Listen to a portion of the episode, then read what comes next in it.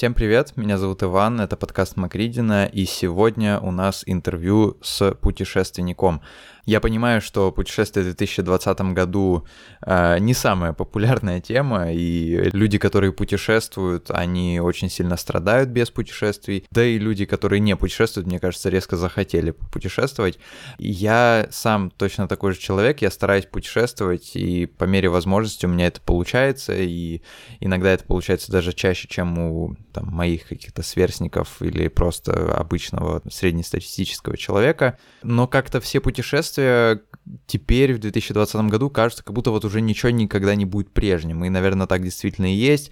Например, я помню, как я недавно заметил, что у меня на телефоне сгрузились автоматически приложения, вот в папочке путешествия все приложения сгружены были, и карты, и поисковики билетов, и все остальное.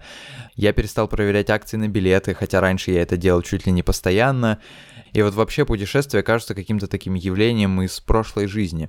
Но сегодня не об этом, сегодня о человеке, который в 2020 году во времена ковида, во времена пандемии путешествовал. И он это делал не потому, что он вовремя не выехал из страны, а потому что он был в открытом море на паруснике Паллада. Мой гость сегодня Григорий Кубатьян, путешественник, журналист, человек, который ездил тогда, когда в мире еще было куча разных белых пятен. Он путешествует с 97 -го года, был на всех континентах, ездил автостопом от Петербурга до Австралии и обратно, ездил автостопом в Ирак, по Африке.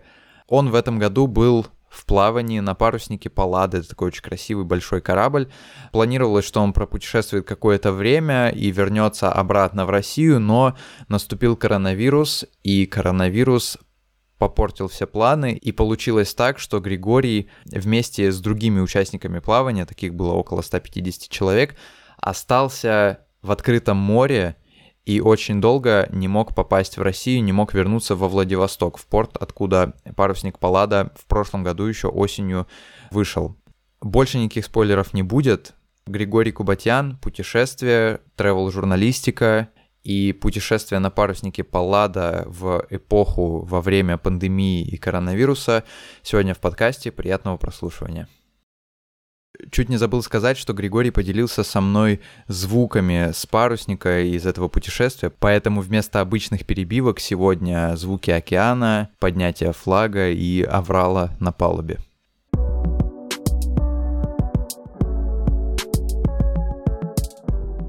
Привет, Григорий, очень рад, что ты пришел ко мне в подкаст. Привет, Иван. Хотел немножко пояснить, просто я тебя знаю довольно давно, а, благодаря нашему общему другу Антону Кротову. А, и для меня вот ты, ну, как когда-то Антон представил тебя мне, что ты мудрец, ты для меня таким всегда и был. Я читал твою книгу «Жизнь в дороге». Ты мне был довольно давно известен. Ты поколение таких путешественников, которые вот застали еще всякие разные белые пятна на планете. И мне интересно, чтобы ты вначале просто немножко рассказал для тех, кто тебя не знает, а, чем ты занимаешься, может быть, что-то про какие-то свои путешествия, про то, что ты посетил все я вперед немножко забегаю, все континенты планеты и так далее? Ну, сейчас я занимаюсь э, журналистикой и проведением э, туров, в том числе морских туров. Собственно, наверное, это то, чем я и хотел заниматься, когда только начинал путешествовать, когда еще был студентом. Я думал, ну вот как можно было бы совместить путешествие и заработок. Ну и в итоге естественным образом к этому пришел. А фактически последние 20 с лишним лет а, я этим, примерно этим и занимаюсь. Понятно, что были какие-то отступления, были разные формы а, э, этого заработка, но так или иначе все вращалось вокруг поездок и работы. Ты ездил с 90 какого 97 -го года, да? Ты ездишь, и раньше ты ездил автостопом. Ну, э, я начал, когда еще был студентом, и, разумеется, денег у меня практически не было, тем более, что это были же 90-е годы, бедные достаточно годы, когда даже у работающих людей зачастую не было денег, а у студентов, ну, и поэтому автостоп был, в общем, единственным способом посмотреть мир. Ну, были экзотические для, там, может быть, людей одержимых, например, собрать велосипед и на нем куда-то поехать. Ну и, в принципе, у меня тоже был такой опыт, но это было технически еще даже сложнее, чем доехать автостопом mm-hmm. куда-то, и намного дольше. Э, первые поездки были, разумеется, по России, как, как что-то ну, рядом и вроде бы не так страшно. Хотя, ну, разумеется, там, когда я первый раз выехал из, из города, из Санкт-Петербурга, а, было страшновато. Едешь куда-то, еще бывает, там, может быть, зима, снег идет, там, мороз. А, а на дороге чего только не встретишь. Это еще и бандитское время было. Ну и бандиты тоже подвозили, разумеется, и, в общем, и всяких историй наслушаешься, пока едешь. Потом поездки были в Восточную Европу, она еще безвизовая тогда была, она еще была не в Шенгене даже. Вот тут безвизовые какие-нибудь Польша, Чехия, Словакия, Венгрия, вот эти все страны, Болгария. А потом вот уже с Антоном, а, упомянутым тобой, а, были поездки уже более технически сложные. Это были поездки на Ближний Восток. Вот те самые белые пятна. Туда еще в то время никто не ездил. И да, это было интересно, это было страшно, это было азартно. И не было толком информации. То есть не было э, какого-то не знаю, TripAdvisor или еще чего-то. И даже в целом интернетом пользовались мы очень мало. Ну, только вот сообщить родителям, что мы еще живы. Да и то, там вот поездка 99 -го года, я помню, что мы чаще ходили на телефонный узел, звонить просто по телефону, и там и стараться уложиться в одну минуту, и все-все-все в эту минуту рассказать, а, чем вот какой-то там e-mail. А с Антоном в Эфиопии, когда мы пытались найти какой-то там какое-то интернет-кафе. Я помню, мы отправляли имейл, и он минут 15 не мог этот e-mail отправиться, и в итоге мы оставили денег, чтобы там хозяева интернет-кафе сами его как-нибудь да отправили. Вот такая была скорость. Первые поездки даже Lonely Planet ну, то толком не найдешь. Только вот если повезло где-то за границей, купил э, бэушный на рынке на каком-то, и вот ходишь, у тебя есть что-то информация, ты знаешь, что вокруг вообще а так просто едешь наугад. Ну вот, что тебе рассказали, туда и поехал. Вот. Ну и, конечно, в первой поездке мы собрали все проблемы, ну, отчасти по неопытности, ну, кто, кто, кто как их собирал.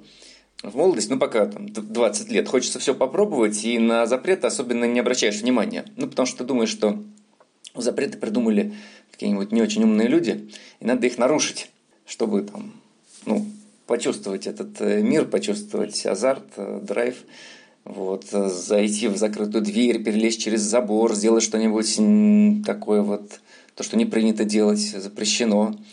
Проверить мир на не то чтобы на прочность, а на, на достоверность, может быть, да.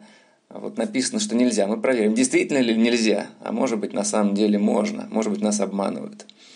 Я сразу просто все вспомнил истории, книжка Антона «200 дней на юг» и э, твою тоже историю про вот как ты до Австралии ехал, это то, что ты в «Жизнь в дороге», да, писал в книжке? Да, Ты да. до Австралии ехал автостопом из Петербурга, да? Да. А это в каком году было? Ну, это был 2001 год, 2001. В 2002 я доехал.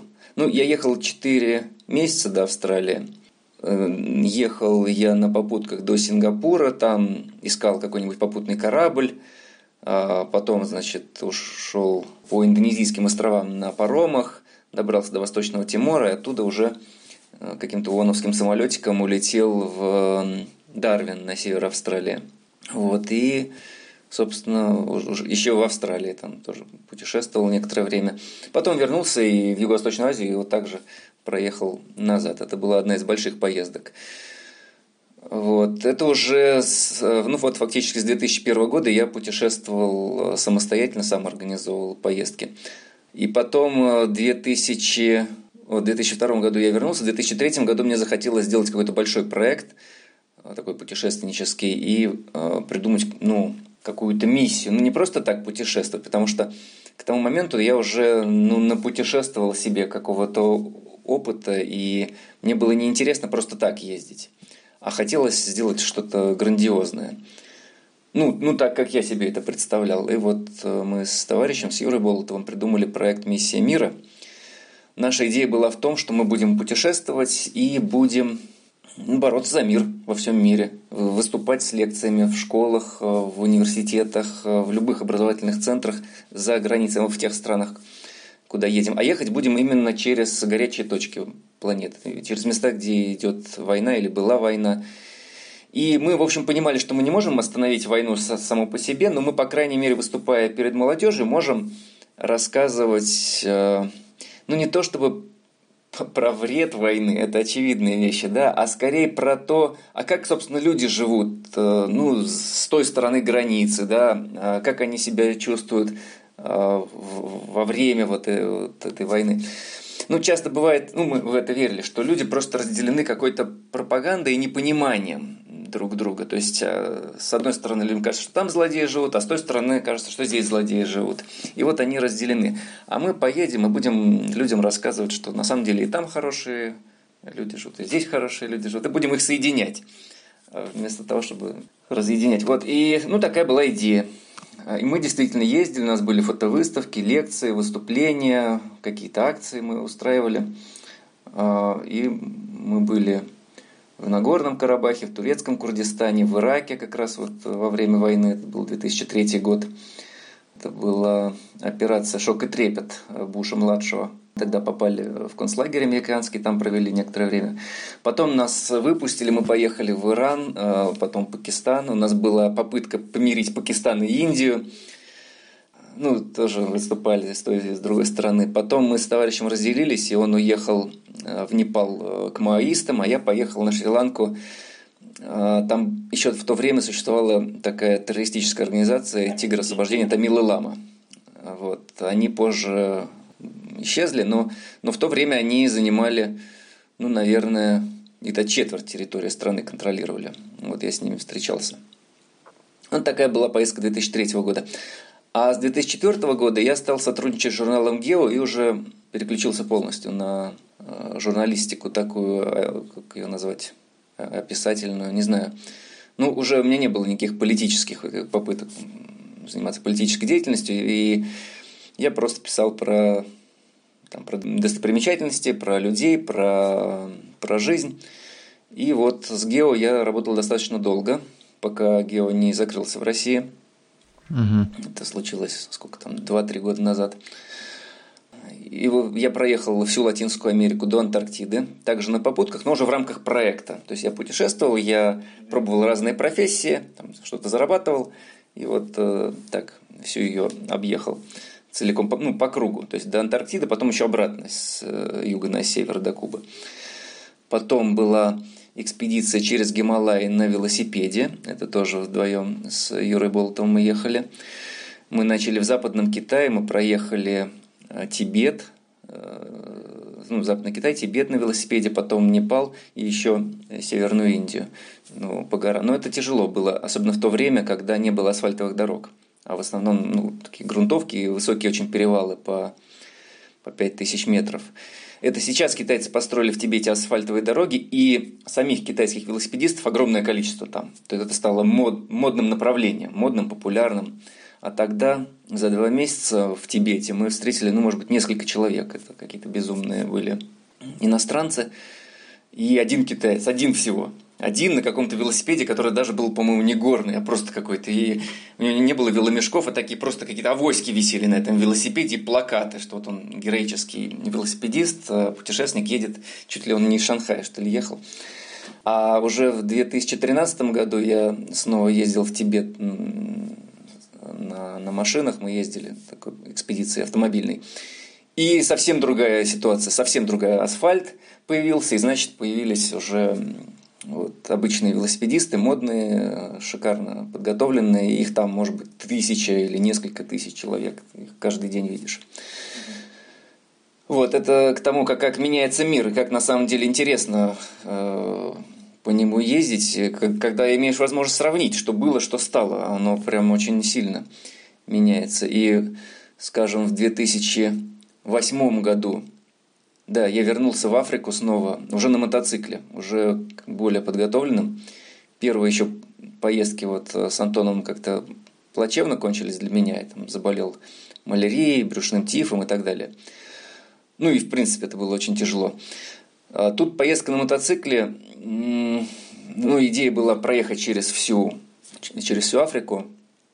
У меня был напарник Алексей Помор. Вот сейчас я публикую книгу, а то еще поездки. Вот новая книга выходит, я думаю, что в сентябре она выйдет. И, собственно, ну, это совсем другой опыт. Он технически другой, но и сам континент тоже изменился. То есть тогда был просто песок, грязь там какая-то ужасная, непролазная, и, и полное отсутствие электричества, питьевой воды, какой-то еды. Ну, то есть, вне зависимости от того, есть у тебя деньги или нет, ты просто купить ничего не можешь. Ну, или можешь какую-нибудь там, малосъедобную дрянь. И вдруг оказалось, что вот появились дороги, тоже, кстати, китайцами построенные в Африке. Появи, ну, появились, появился транспорт, соответственно, комфортабельный, появилась питьевая вода в каких-то придорожных э, магазинах, бутылированная. Э, еда очень сильно улучшилась по сравнению с тем, что было. Да? Была какая-то толченая фасоль, и бутылкой пустой из-под Кока-Колы толкли. Теперь уже значит, какие-то более изысканные появились блюда. Ну и вот я думаю, что если я сейчас вернусь в Африку по тому же маршруту, я снова удивлюсь, потому что опять все поменялось. Я чувствую, что к лучшему, мне кажется, что к лучшему, и хочется верить, что это так, но может быть где-то и не так. Где-то, ну, например, в Сирии, в Сирии началась война, которая тоже долго продолжается. А в Сирии я был три или четыре раза, и это одна из любимых была моих стран. Наш первый ужин за пределами Турции. Мы находимся в Сирии. Благополучно перешли границу. Многие же люди всегда говорят, что, ну вот кто был в Сирии, говорят, что это одна из лучших стран вообще, ну как бы на Ближнем Востоке. Ну это правда, это правда. И это в первую очередь из-за из людей, из-за сирийцев, потому mm-hmm. что, ну, они, правда, очень хорошие, сердечные люди, доброжелательные, гостеприимные, веселые, открытые. Ну, в целом в Азии много гостеприимных людей, да, mm-hmm. но вот сирийцы какие-то в этом смысле очень были душевные люди. И страна интересная, потому что она культурно очень богатая. Там огромное количество достопримечательностей, невозможных крепостей, каких-то заброшенных городов, э, разных ну, таких забытых и полузабытых э, в цивилизационном смысле э, местечек, где жизнь как-то законсервировалась и продолжается. Какой-то она была, может быть, сто лет, 200 лет назад. Вот, и это все очень интересно. Ну и, конечно, очень печально наблюдать то, что сейчас там происходит. Хотя, говорят, уже первые туристы поехали э, в Сирию. Да, я тоже общался да, с человеком, ездил туда уже. Угу.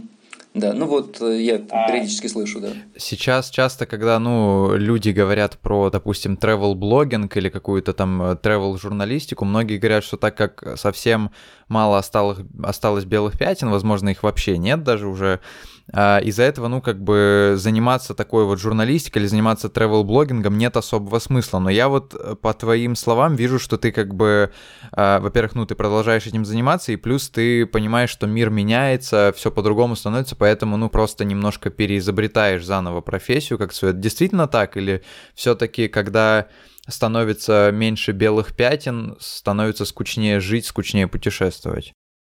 Ну, ведь журналистика, она в первую очередь обращена к человеку, а, ну, к человеческому обществу, к тому, как э, человек сам по себе живет. Человек-то остался, он же никуда не делся, и он до сих пор интересен. Он был интересен сто лет назад, и 200 лет назад, и сегодня он также интересен. Поэтому а что значит белые пятна? Ну вот кто-то не был никогда, ну, к примеру, в Ливии, да, кто-то был, ну, неважно. Вот кто не был, для него это белое пятно, а для того, кто был, уже не белое. А для нас, допустим, если мы захотим что-то прочитать про Ливию, мы все равно сможем какие-то материалы найти. Но на самом деле ведь нет задачи побывать в стране, в которой там никто не был или мало кто был в целом. Да, это, ну, это какая-то очень узкая задача. А, скорее, может быть, задача журналиста найти ну, необычный, необычный ракурс, необычную историю человеческую – и это можно найти и в России. Ну, то есть не обязательно ехать далеко. Да, это можно найти там, в Московской области, ну, неважно. То есть, может быть, под каким-то новым углом посмотреть э, ситуацию, к которой все, все привыкли. Может быть, э, найти какого-то интересного героя. А нас герои, вообще говоря, окружают. Я вот, э, ну просто как, как журналист иногда делаю интервью с собственными друзьями. Я понимаю, что у меня в окружении огромное число людей, про которых было бы интересно написать, потому что они потрясающие люди. А, ну, поэтому а, ну, нет необходимости непременно найти белое пятно. Ну, кому прям хочется, можно съездить в Антарктиду, это одно большое белое пятно. Вот. Э, но проблема в том, что там мало людей. Ну, только вот если про полярников писать, ну да. Давай теперь просто, чтобы, чтобы мы все успели, я хочу поговорить с тобой про твое вот недавнее путешествие.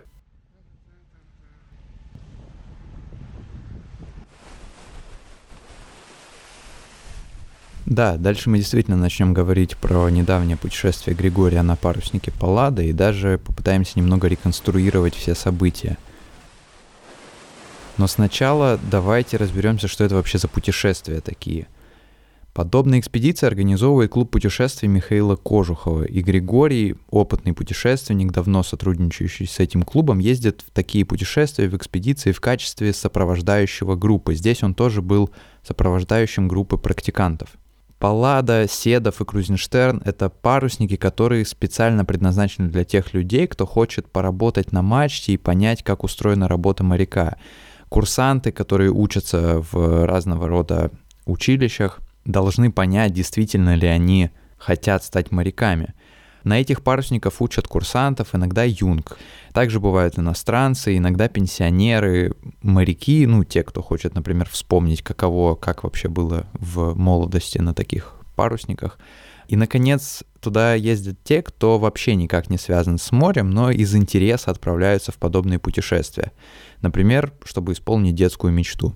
А, смысл этого – это, в общем, форма туризма, но это такой а, образовательный туризм. То есть человек едет не столько отдыхать, сколько попробовать себя почувствовать моряком, поработать, пройти какую-то морскую практику, научиться вязать морские узлы, научиться там, работать на мачтах, участвовать во всех авралах, участвовать в палубных работах, научиться зашивать парус, ну и так далее. Там много разных работ. Там постоянно есть чем заняться, там существует довольно строгий распорядок дня, то есть, как и сказал Григорий, там приходится работать, и иногда эта работа довольно сложна. Ну, это э, вот для тех, кому это интересно. Кому интересно побывать на море и посмотреть, а что значит э, работа моряка. Ну, кроме работы, есть много всяких развлечений, концерты, спортивные состязания, какие-то проходят КВН и так далее. Ну, для, для молодежи это все очень здорово. А на судне интересно. Кстати, если вы не забыли, я вначале говорил о том, что вместо перебивок сегодня звуки из путешествия Григория на паруснике. Он несколько раз сказал, что участники экспедиции участвуют в авралах. Поэтому вот вам звук аврала, пускай ваше воображение дорисует картинку.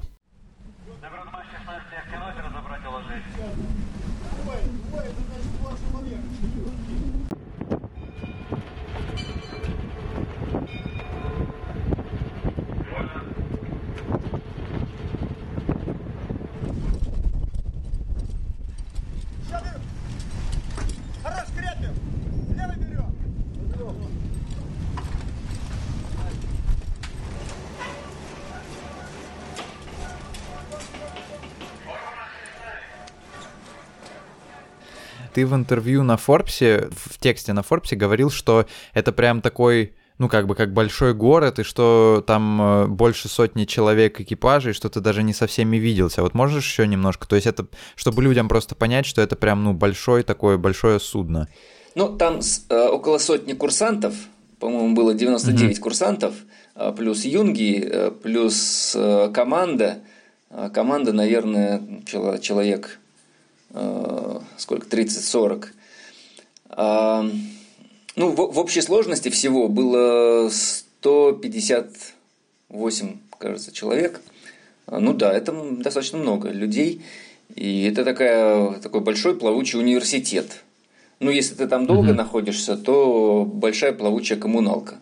Потому что, ну, какие-то уже отношения у тебя с соседями возникают разные. Mm-hmm кто-то тебе нравится, кто-то не нравится, там какие-то даже возникают, может быть, эти, как называется, коалиции, ну, я не знаю, в общем, ну, какие-то приязни, в общем, ты с, с кем-то начинаешь дружить, и там, там жизнь, там жизнь, а тем более, когда это автономное плавание, ты просто живешь вот в таком режиме.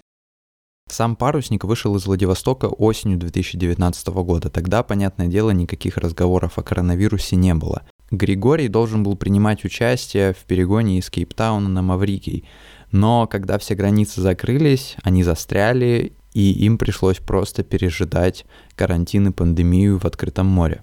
А, ну вот у нас автономное плавание было два с половиной месяца без заходов в порты, потому что все порты закрылись. И мы варились вот в этом таком большом котле сами по себе. До коронавируса вы собирались заходить, да, в разные порты, э, там, за припасами и просто смотреть что-то, или как? Ну, вообще идея кругосветных плаваний, а, в данном случае там она была привязана к 200-летию со дня открытия, с момента открытия Антарктиды российскими моряками. Ну, основная цель – это представительская. То есть эти парусники появляются в иностранных портах – и демонстрируют российский флаг. Такая имиджевая история, да? Имиджевая есть... история, конечно. Ну, для курсантов это возможность э, посмотреть мир и почувствовать профессию. И, или mm-hmm. в нее влюбиться и понять, что да, сделал правильный выбор, или в ней разочароваться и уйти с флота, пока не поздно. Э, ну, я бы сказал, что в 90% случаев люди все-таки остаются на флоте, потому что это действительно очень здорово. А, им показывают эту профессию с выгодной стороны. Потому что ты приходишь в иностранный порт, и там какой-то праздник, там интересные события происходят, э, встречи, знакомства. То это действительно здорово. И ты понимаешь, что да, это действительно потрясающая профессия. Вот. И, разумеется, эти заходы, они были запланированы, их было достаточно много. Но вот э, этот год э, в этом смысле год тяжелый, порты позакрывались, многие вещи, которые были запланированы, пришлось сократить. И вот в частности после Кейптауна все заходы, которые были запланированы, в Маврикий, в Сингапур, в Бруней, в Японию, э, они все были э, отменены. Поэтому ну, у нас был только небольшой переход, но после нас еще несколько групп практикантов должно было идти. Они все просто не смогли попасть на судно, потому что э, все порты закрылись. И мы тоже вот оказались на судне, а э, выбраться никак не можем. Невозможно, никуда пристать нельзя. А билеты все, естественно, сгорели, которые были домой. А еще же у людей работа, у людей там какие-то обязательства, семьи и так далее. И вот все, все это э, остается там где-то в России закрывшийся, и находимся мы в южном полушарии. Э, про это хотел вот просто, знаешь, как бы немножко реконструировать, как это было, то есть вы вышли, да, пошли, получается, из Кейптауна, вот в какой, где, где вас застал коронавирус, где вы о нем услышали? Просто потому что, ну, ну на, на суше, так сказать, у нас говорили о нем там с января где-то, что он где-то там в Китае есть. Ну, у всех по-разному. Скажем, ребята, кто выходил, ну, большая эта часть команды и курсантов выходили еще осенью, когда даже разговоров не было mm-hmm. о коронавирусе. И на судне и не было, собственно, разговоров таких, потому что нет вот этой вот ну, массированной информационной атаки. То есть ты просто этого не, не видишь, не сталкиваешься с этим. На судне нет никакого вируса, все, все здоровы. Ну и тем более, что в целом атмосфера здоровая, там свежий морской ветер, и много физической работы, и хорошее питание, и распорядок дня, ну ты как-то вот здоров, даже, даже особо не, не чихаешь. Ну, если вот в порт заходишь, то в порту можно какой-нибудь вирус поймать, и вот обычно там человек 10-15 курсантов простужается после захода в любой порт, неважно. Ну, потом тоже выздоравливают. Потом у нас были юнги, которые сели, по-моему, в Вальпараисо, они сели, или в Ушуае, я не помню. А, но они должны были пересечь Атлантику и выйти тоже с нами на Маврикии. Они тоже были не в курсе. Мы, когда летели, наша группа в Кейптаун, мы уже знали, что есть такая штука, коронавирус, что закрыта Италия, закрыт Китай. Но остальные-то государства не были еще закрыты. Mm-hmm. Россия не была закрыта, то есть все остальное это работало. И мы, хотя и тревожились немножко, но ну, не настолько, чтобы вот уж, ну, как-то ну, не верилось, что вообще все страны закроются. Такого ведь не было еще никогда. А, и то, что это произойдет, мы как бы, ну, мы сомневались, что это возможно. И мы думали, что все будет нормально. Когда мы заходили на борт, Маврикий был открыт. То есть мы, собственно, планировали на нем выйти, и у нас были билеты на возвращение с Маврикия домой. Ну, когда мы уже вышли, то есть мы уже были в, в пути, вот появились эти, появилась информация, что Маврикий закрылся, остальные тоже все порты закрылись и мы никуда не можем пойти. И Россия закрылась. Ну, у нас, в общем, маршрут так или иначе все равно шел конечная точка Владивосток. Да, то есть это кругосветное mm-hmm. путешествие. Паллада вышла из Владивостока и во Владивосток и возвращается. А ей просто больше некуда идти, в принципе, она приписана к этому городу. Ну вот это единственный получился вариант, куда можно пойти. Хотя, э, ну, на тот момент, ну, там, приходит же информация, что и Россия тоже закрыта, еще неизвестно, пустят нас, не пустят. А пока мы дойдем, может быть, вообще все умрут. Мы же не знаем. То есть мы в полном вакууме информационном. Вот всякие страсти только приходят, там, какие-то слухи доходят от родственников. Где-то рассказывают, что вот дроны начали над городом летать, следят за, чтобы люди не выходили на улицу. Где-то кого-то дома, значит, весь подъезд заварили, чтобы там люди не выходили.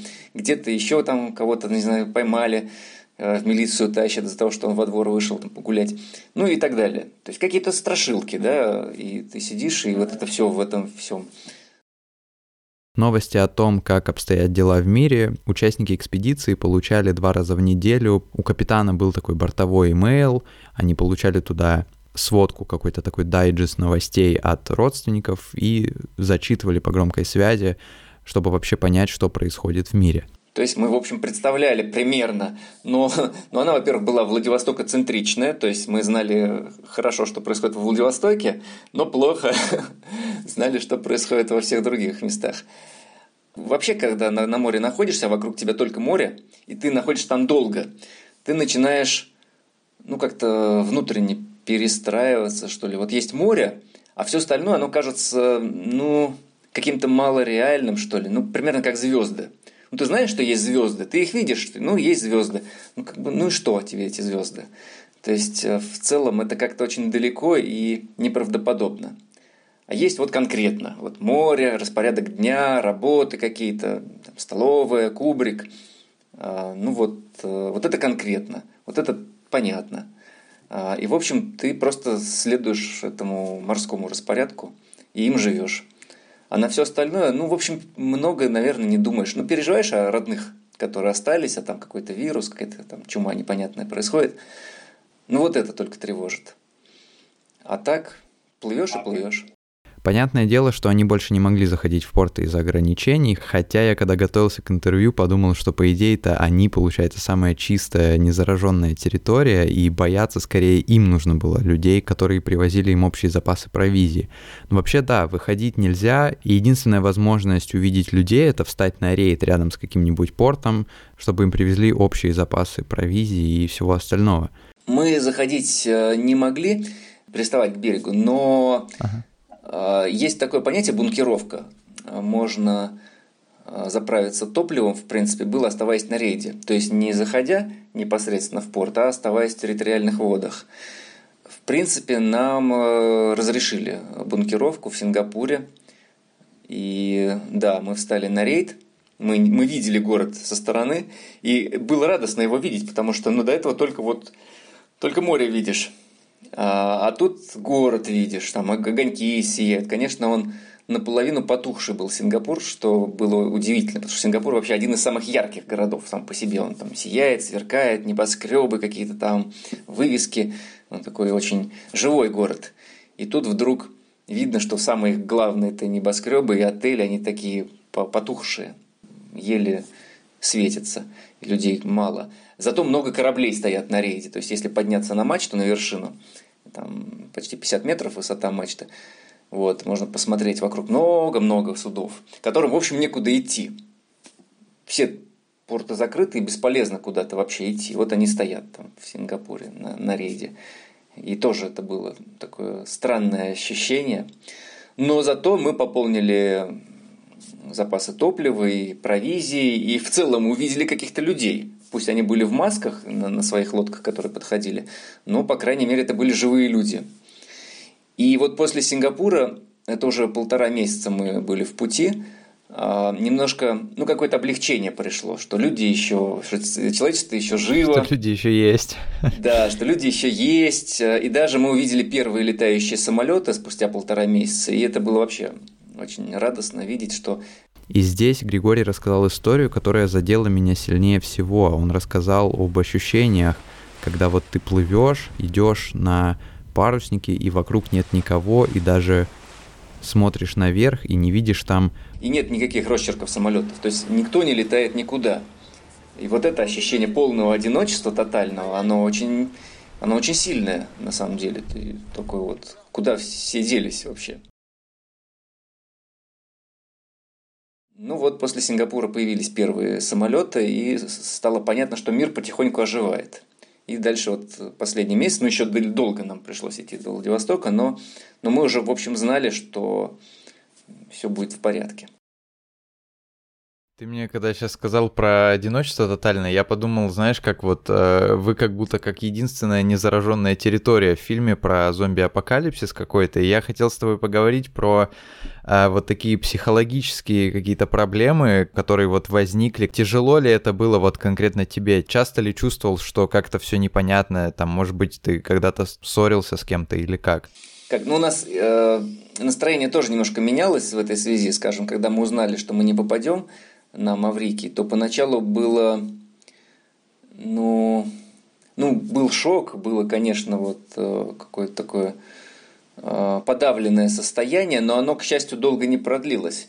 Ну, в целом, на флоте как-то не принято быть подавленным, грустным, унылым. Там, в общем, не до этого. Там есть у тебя задачи, которые нужно выполнять. Ты их выполняешь, особо не, не думаешь э, ни о чем. А, ну и плюс э, все старались э, друг друга поддерживать э, и по возможности как-то а, ну, веселить, обнадеживать, ну, помогать друг другу. Это, это очень важно.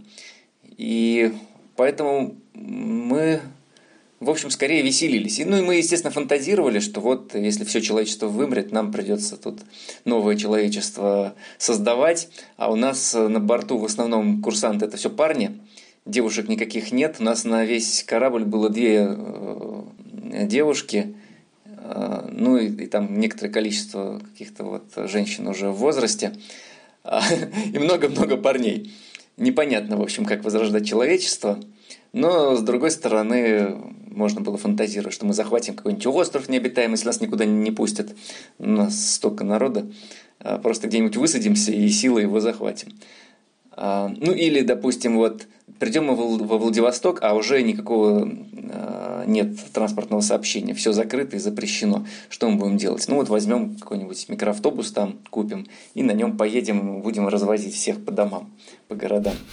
Ну такие фантазии, понятно, что ну, никогда не знаешь, что там происходит, вот э, придумываешь. Потом уже как- как-то вот стала информация к нам поступать более-менее, мы стали понимать, что все не так уж плохо.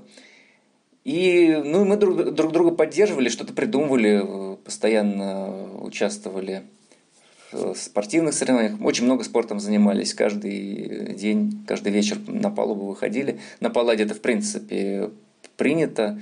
Там и тренажеры есть, и эти и турники, и брусья, и боксерские груши, и сетка волейбольная с привязанным на веревке волейбольным мячом, чтобы в воду не улетел. Вот мы в этой волейбол играли. А, КВН мы проводили, какие-то ставили сценки, концерты. А, парад Победы мы провели 9 мая. Тоже очень здорово. В России У нас не, не было. проводили, да? Да, у вас не проводили, а у нас проводили. Мы его там все оделись по форме, а, там поднимали флаг. Ну, прямо настоящий парад у нас был с салютом даже. Там из ракетницы капитан стрелял, получился салют замечательно. Потом мы подходили, когда к месту, э, где Цусимское сражение было и погиб э, наш флот, а там тоже венок опускали, тоже вот у нас было мероприятие. Спортивных было много. Был у нас марафон, наши ребята организовали. А, марафон палубный. Это вообще уникальная вещь вообще в истории парусных судов. А, марафон – это марафонская дистанция 42 километра. А тут мы в тропиках, по палубе бегаем 42 километра кругами. Сколько это заняло времени? Ну, у нас, у нас были разные дистанции для там, кто, кто как умеет. Там 1 километр, 5, 10, 21 это полумарафон и, и полный марафон. Вот полный марафон ребята бежали 5 часов. 5 часов непрерывного бега по палубе на движущемся судне. Это, это очень круто, ну, на мой взгляд потому что это серьезное спортивное такое достижение. И так-то марафон пробежать просто по ровной земле, которая не шатается у тебя под ногами. Это и так сложно, а тут по палубе деревянной. по жаре, да, но когда начинаешь, там жара сколько там, 40 градусов тени, может быть, в, в тропиках, а где эта тень? Там на палубе-то нет тени, ты бежишь mm-hmm. под солнцем. Вот, то есть это было сложно, но провели и было очень здорово. А потом в Японском море под руководством старшего боцмана мы обливались холодной водой, а, а вот он обливается, ему 72 года, Николай Абрамов, обливается холодной водой каждый день, каждое утро, до рассвета еще.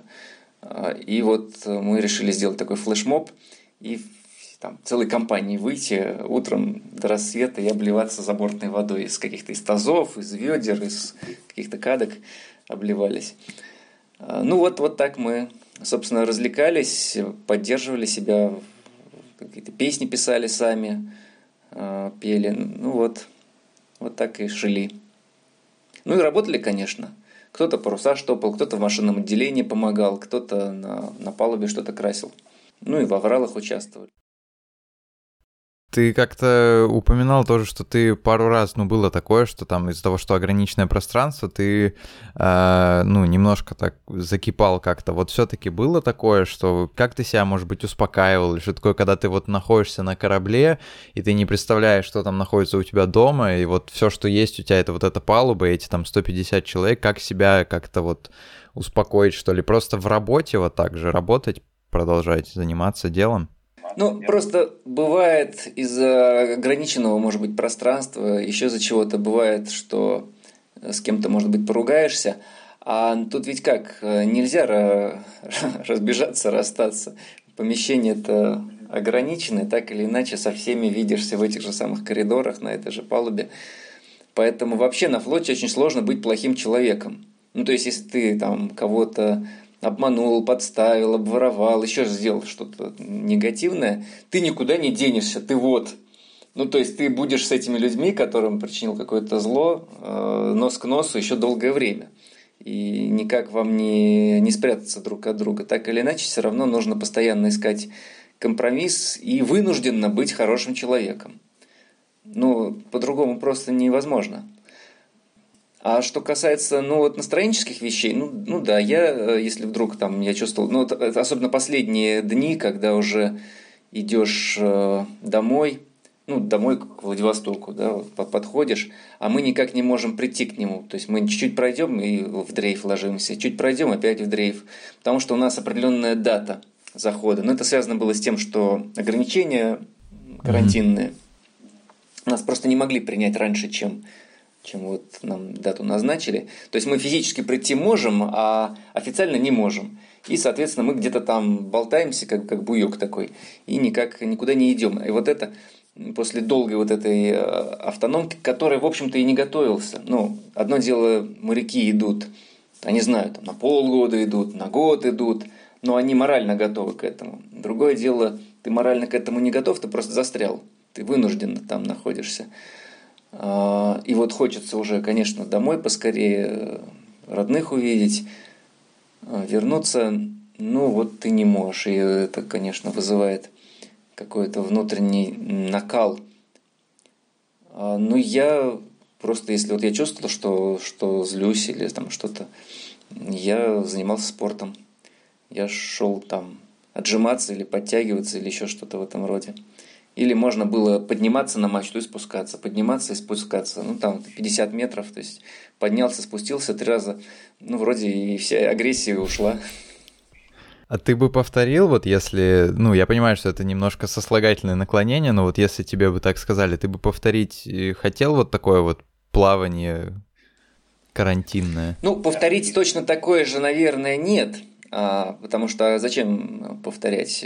Но, в принципе, плавание – это то, что мне нравится, то, что я люблю, и когда будут следующие плавания, я, разумеется, пойду также в качестве координатора групп, а, также пойду и даже уже жду. Вот если все получится, то осенью у нас будет плавание на Маргенстере, если откроют Европу. Ну, мы надеемся на это, что вот Голландию откроют, и тогда будет это плавание. А, ну а в следующем году, может быть, и снова на российских парусниках получится пойти посмотрим. Ну, надежда есть такая, желание, разумеется, есть, потому что, а, чтобы я тут не, не говорил, но реально это очень здорово.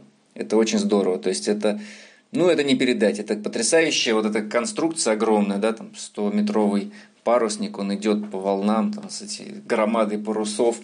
Ну, где такое увидишь? Ну, только в кино. А тут ты в жизни. На фотографиях даже впечатляюще все они выглядят очень. И более того, ты не просто там едешь как пассажир, ты активная часть этого. Ты участвуешь в постановке парусов, ты, ты выходишь на рей, ты эти паруса там, скатываешь, ты их ставишь. Ну, то есть ты во всем участвуешь. И вот это ощущение причастности, это потрясающее ощущение. В этом есть что-то эпическое. Ну, я не знаю, вот если, может, молодежи будет более понятно. Вот когда смотришь ну, какой-нибудь фэнтезийный сериал, где там множество людей строят какую-нибудь гигантскую башню, да, одновременно, вот они ползут по этим каким-то лесам, ну, это такое вот эпическое что-то, да, или, или огромное войско куда-то движется, да, вот все вместе, вот этой огромной толпой. Реально, ну, в нашей жизни мало такого происходит. Ну, только если, может, на эскалаторе в метро. Но там нет ощущения единения. Вы просто такая какая-то uh-huh. немножко масса не, не связанная друг с другом. А здесь есть вот это единение общей работы, да, совместной работы в больш, большой массы людей. А, одновременная, синхронная, а, может быть, физически тяжелая иногда. И оно, конечно, очень здорово заряжает э, энергией внутренне. Особенно, когда вот это все раскачивается, там и ветер свистит, и еще иногда дождь моросит, а бывает еще и, и темно ночи, ты лезешь на эту мачту, на эту рею, там работаешь с парусом. В общем, это все очень, очень интересно. Спасибо тебе большое. Спасибо, что согласился, нашел время. Я дам все ссылки на, на твои соцсети и книгой поделюсь, где можно купить. Ты говоришь, у тебя скоро выйдет еще одна, да, книга? Да, у меня несколько книг вышло. Это «Жизнь дороги», «В Индию на велосипеде», «Тревел-журналистика». Это вышедшие книги. И вот сейчас выйдет э, «Великий африканский крюк». Я думаю, что в сентябре она уже будет в продаже. Ну, сейчас э, есть предзаказ, это кто желает, там можно уже ее заказать. Вот, так что, ну, я сделаю презентацию, я думаю, будет интересно. Как раз я дам ссылки, чтобы все могли за тобой следить. Вот, спасибо тебе еще раз. Очень-очень а, интересно было. Я надеюсь, что, что у тебя будет еще куча всяких разных путешествий, и никто больше, никакой коронавирус не будет нас вообще ограничивать, и меня, и тебя тоже, и все мы будем дальше путешествовать. Ну, я тоже на это надеюсь. Спасибо, Иван. Спасибо, что слушали этот подкаст. Если вы слушали его на iPhone через приложение Apple Podcast, пожалуйста, оставьте отзыв к моему подкасту в iTunes. Это очень поможет двигать его вперед. Также в других приложениях, например, в Castbox или в Яндекс Музыке или ВКонтакте, вы можете добавить мой подкаст в избранное, подписаться на группу, оставлять комментарии к моему подкасту. А еще у меня есть Patreon, и здесь хочется особенно отметить, что будет очень классно, если вы будете меня поддерживать, потому что тяжело стало жить, в общем. Тем более, что пожертвование, например, в доллар месяц, это типа 75 рублей, а, вы, вы не просто будете меня поддерживать, вы еще и получите полные интервью с экспертами, гостями этого подкаста, а гостями становились и журналисты, и ученые, и инфлюенсеры, и блогеры, и путешественники. Поэтому будет классно, если вы меня поддержите. Ссылка тоже в профиле или просто запомнить patreon.com slash Надеюсь, что мы скоро все начнем путешествовать заново. До следующего выпуска.